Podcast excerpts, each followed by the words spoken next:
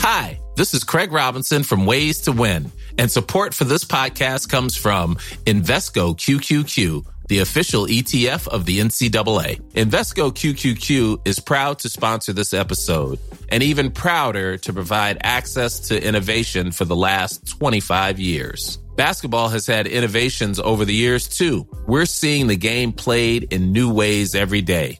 Learn more at Invesco.com slash QQQ. Let's rethink possibility. Invesco Distributors, Inc. El presidente tiene razón. Hace 10.000 años en México ya había imprentas, universidades, hospitales y máquinas voladoras. Lo que pasa es que la mafia del poder erradicó de los libros de historia el hecho de que éramos la Atlántida. ¿Cuántos más, Peña? ¿Cuántos más? Alto Parlante es un podcast creado con la idea de que juntos somos capaces de hacer un México mejor. Pero para eso tenemos que entender qué está pasando, porque la información es poder, pero la información, si la entendemos, nos lleva al siguiente nivel. Así que espero que lo disfrutes, pero sobre todo que te sirva para darte cuenta del verdadero poder que tienes en las manos.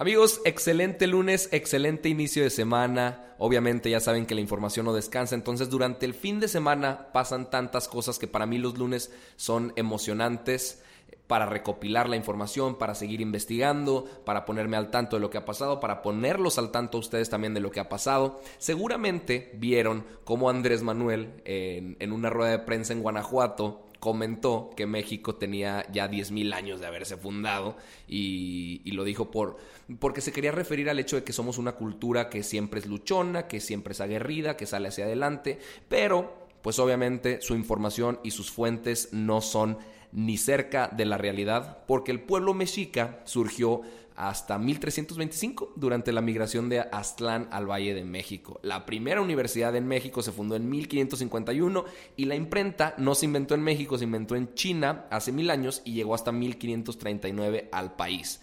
Andrés Manuel dijo que todo eso había sucedido hace 10.000 años y que mientras nosotros ya teníamos universidades e imprentas en Nueva York o en lo que hoy es Nueva York había búfalos pastando.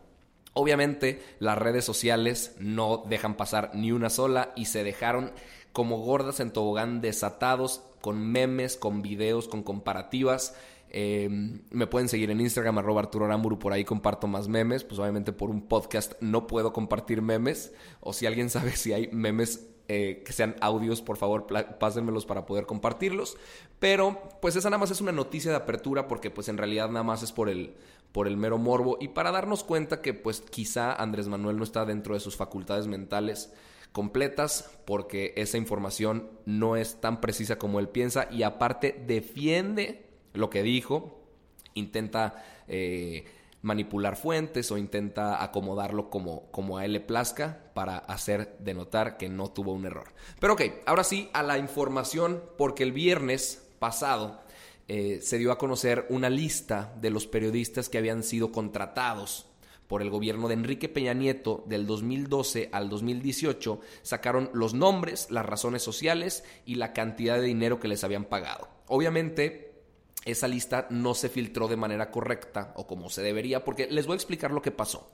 El pasado 8 de mayo, el Instituto Nacional para Acceso a la Información, el INAI, le ordenó a las oficinas de la presidencia que se entregara eh, información del gasto de comunicación y publicidad del sexenio de Enrique Peña Nieto. Le pidieron textualmente toda la información relacionada con el nombre de personas físicas y morales que recibieron recursos públicos por publicidad oficial. Eh, Andrés Manuel, antes de haber entrado a, su administración, había dicho que iba a recortar su gasto de publicidad en un 50% comparado con lo de Enrique Peña Nieto. Y es que la verdad, Enrique Peña Nieto y su gobierno sí se mamaron, porque gastaron una cantidad estúpida de dinero. Por ejemplo, solo para el 2018 se gastaron 9 mil millones de pesos, cuando su presupuesto aprobado era de 2.338 eh, millones de pesos. Entonces hubo ahí un incremento del 449% más de lo que le habían aprobado. Obviamente se pasaron de rosca y Andrés Manuel dijo que a él no le iba a pasar lo mismo. Eh, Entonces, Andrés Manuel dijo que lo iba a reducir en un 50%. Su presupuesto final para publicidad fue de 3.579 millones de pesos. Y un cuate llegó al INAI, literal, un ciudadano llegó al INAI, un ciudadano como tú y como yo, llegó al INAI para, para solicitarles la información de quiénes habían sido los que habían trabajado en el sexenio de Peña Nieto. Y se filtró una parte de la lista porque en realidad es mucho más, pero les voy a platicar quiénes están en esa lista. El que más recursos recibió, según lo que la información que se presenta, fue Joaquín López Dóriga, que le dieron 251 millones 482 mil pesos. Sigue Federico Arreola, que la empresa es de SDP Noticias y Periódico Digital, que recibió 153 millones de pesos. Mm, el historiador también Enrique Krause recibió 144 millones de pesos. Está Oscar Mario Beteta con 74 millones de pesos. Está Cayo de Hacha, que quizá algunos ubicarán porque ese bro eh, tiene videos en YouTube y en redes sociales es como su plataforma más fuerte. Recibió 47 millones de pesos. Raimundo Riva Palacio 31 millones de pesos. Adela Micha 24 millones de pesos. Es decir, repartieron el dinero de gobierno para, para tener gastos de comunicación y de publicidad. Ahora, Ustedes dirán, ¿esto es ilegal? No es ilegal.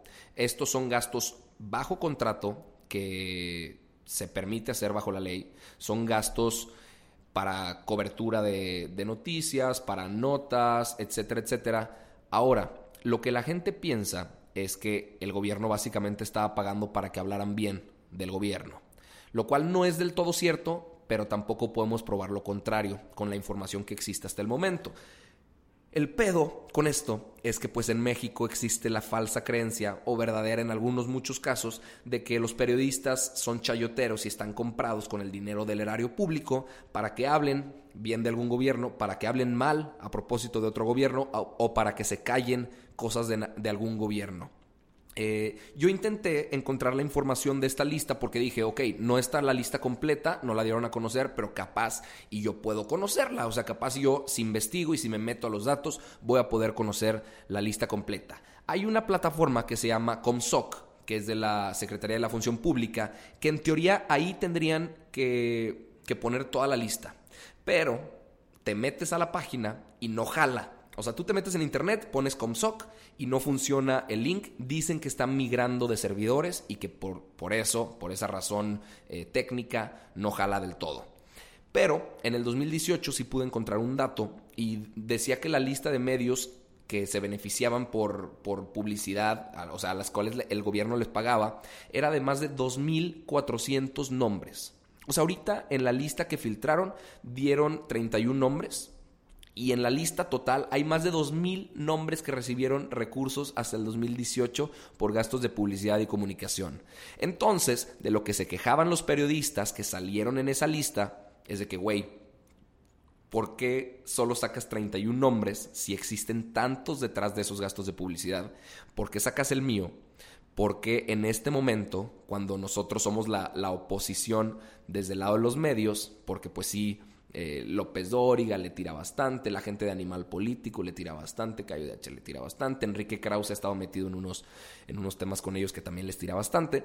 Entonces fue como, güey, estás atentando contra mi, contra mi libertad de expresión y estás difamando mi nombre justo en uno de los momentos más difíciles de tu presidencia, eh, porque le renunció el, el exdirector del IMSS, este Germán Martínez, y, y pues obviamente el país está desbocándose porque no hay medicinas, hay un sistema de salud jodido, están pasando cosas todos los días, Pemex le están invirtiendo y no jala. O sea, si hay, si hay ahorita pues una tensión tangible en el país y se dice que esta lista de periodistas que sacaron nada más fue para distraer las aguas y para cambiar los ojos de tema y que dejaran de tirarle por las cosas que realmente están importando en el país. No digo, no digo que esta lista no importe. A ver, son gastos ridículos, son gastos ridículos de dinero y yo siempre he dicho que por qué el gobierno tendría que gastar tanto en comunicación y en publicidad para dar a conocer lo que están haciendo si ese es su pinche trabajo. O sea, ¿por qué le tenemos que aplaudir al gobierno por construir calles? ¿Por qué le tenemos que aplaudir al gobierno por tener los hospitales como se debe? ¿Por qué le tenemos que aplaudir al gobierno por construir escuelas? ¿Por qué le tenemos que aplaudir al gobierno por hacer su trabajo? Para eso votamos por ellos, para eso les pagamos, ellos son nuestros empleados y no tendrían que estar gritando a los cuatro vientos que están haciendo las cosas que les toca hacer todos los días de su mentada administración.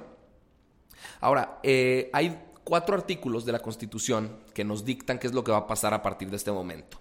La Ley General y Federal de Transparencia y Acceso a la Información Pública dicta, según el artículo 197 y 170, que el INAI va a revisar la lista que les mandaron, va a revisar esa información, y el artículo 198 y 171 les dice que tienen cinco días hábiles para decir si la información pues, fue verificada y que si se cumplió lo solicitado. Si eso sucede, van a publicar el expediente eh, en, la Plataforma Nacional de Transparencia. Y ahí sí ya vamos a poder ver todos lo que, lo que le mandó presidencia al INAI y y pues nada, creo que va a ser muy interesante ver cómo, cómo, cómo procede ese tema del, del, INAI, porque ellos dicen que ellos no filtraron la información, Presidencia dice que ellos no filtraron la información, y aún así en todas las redes sociales se dio a conocer la lista con nombres, con razones sociales y con las cantidades que le pagó el gobierno de Peña Nieto. Esa fue eh, la, la primera noticia de, de sustancia que vamos a tratar hoy. La segunda, y ahí les va, esta está muy interesante. ¿A quién de ustedes ¿Le ha pasado que su vuelo se atrasa por alguna razón desconocida? que les dicen que se va a demorar 15 minutos y esos 15 minutos se convierten en 30 minutos, lo suben al avión y luego se esperan en la pista un rato más. A mí me ha pasado y verdaderamente pienso que es una patada en la entrepierna el hecho que te mantengan esperando cuando se tenía un horario y tú tenías quizá compromisos a los, cuales, a los cuales llegar en ese vuelo. Pues la semana pasada, el vuelo de Aeroméxico 198, que iba de la Ciudad de México a Mexicali, se atrasó 38 minutos y el piloto dijo que fue por orden presidencial. Esa orden presidencial que, a la que se refería el piloto fue para esperar a una señora que se llama Josefa González Blanco, que hasta ese día era la secretaria de Medio Ambiente y de Recursos Naturales, la Semarnat, que quizá ustedes conocen por los memes de Semamut, Semamó, Semarnat, ¿no? Eh, pero, pues es un abuso del poder, es un abuso de la ley que un vuelo comercial te tenga que esperar. Eh, a la aerolínea ya la van a investigar, Resulta que hay algo que se llama la ley de aviación y conforme a esa ley se va a investigar y se van a determinar las posibles sanciones hacia Aeroméxico. Y eso es pues en lo privado. En lo público, Josefa González Blanco presentó su renuncia después de esto porque ella dice que es muy coherente y que las leyes y lo que el nuevo mensaje que quiere mandar el gobierno de austeridad, de estar comprometido con el país, con el pueblo, pues que no pueden caber en esa en ese tema que hagas esperar un vuelo comercial porque se te hizo tarde. Eh, pero esta Josefa González Blanco no era lo único que tenía ahí eh, pues resonándole de cosas que estaba haciendo. Lleva cinco meses, lleva cinco meses en la Secretaría. Y en ese periodo tan corto de tiempo despidieron a 16.630 personas. Liquidaron a todas estas personas por 2.134 millones de pesos y de esos despidos, 5.342 eran puestos de confianza. Gente de la Semarnat, gente de la CONANP, gente de la Profepa, de la CONAGUA, de la CONAFOR, de todas las dependencias descentralizadas, eh, organismos descentralizados que, que se encargan de velar por el medio ambiente de nuestro país, pues de todas ellas empezaron a despachar, a quitar gente por austeridad. Entonces, ustedes, si se fijan que ha habido noticias alrededor del medio ambiente, como la contaminación en el Valle de México, los incendios forestales en el sureste del país, el sargazo en las costas de Quintana Roo, pues las temperaturas a la alza. A ver, el medio ambiente no está siendo fuertemente afectado, pero por la austeridad de estos brothers, ni siquiera hay gente que pueda atender el problema. Eh, y esta señora, Josefa González Blanco, estuvo ausente todo el tiempo. La Secretaría de Marina fue la que se hizo cargo del tema del sargazo en, en Quintana Roo. cuando es la Secretaría de Medio Ambiente la que tendría que atenderlo completamente. Cuando pasó lo de Ciudad de México que había contingencia ambiental, ni siquiera había un encargado de, de, crear una estrategia porque la Comisión Ambiental no tenía titular. O sea, no había un director de la Comisión Ambiental de la Ciudad de México por su pinche austeridad que no tiene ni... O sea, que prefieren despedir a, a miles, a decenas de miles de personas en vez de tratar el tema como se debe. Eh, en su lugar entró Víctor Mansur, que yo lo poco que investigué de él me hacen pensar que es un picudo. Él es biólogo de la, de la UNAM, él ha tenido más de 200 trabajos de investigación y de divulgación, ha hecho 20 libros sobre diversidad biológica, diversidad cultural y qué bueno que sea él, porque se había dicho, había rumores e inclusive se crearon las falsas noticias de que iba a ser Manuel Velasco. Manuel Velasco es el gobernador de Chiapas, que ha estado eh, eh, involucrado en cosas bastante, bastante turbias y era el líder del Partido Verde, un partido que ha, estado lleno de escándalos y que de verde no tiene nada porque no hacen absolutamente nada por el medio ambiente. Pero al final se decidió que fuera Víctor Mansur. Amigos, no quiero que este episodio sea más largo aún, entonces me despido. Esta información me parece sumamente pertinente para que ustedes la escuchen, para que la compartan si crees que te sirve, porque si nosotros no sabemos qué está pasando en el país, pues no vamos a saber cómo reaccionar y cómo mejorar esto que nos tocó vivir, que nos toca a ti, a mí y a todos los demás mexicanos ponernos la camiseta y sacarlo adelante. Te agradezco muchísimo por haberme escuchado. En arroba Arturo Arámbulo en Instagram podemos continuar la conversación. Comparte este episodio si crees que te sumó algo y nos vemos mañana con más Alto Parlante. Normally, being a little extra might be a bit much, but not when it comes to healthcare. That's why United Healthcare's Health Protector Guard fixed indemnity insurance plans, underwritten by Golden Rule Insurance Company, supplement your primary plan so you manage out of pocket costs. Learn more at uh1.com.